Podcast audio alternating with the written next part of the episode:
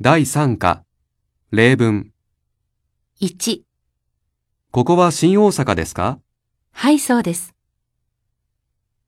2、トイレはどこですかあそこです。3、山田さんはどこですか会議室です。4、事務所はどちらですかあちらです。5、お国はどちらですかアメリカです。6、それはどこの靴ですかイタリアの靴です。7、この時計はいくらですか18,600円です。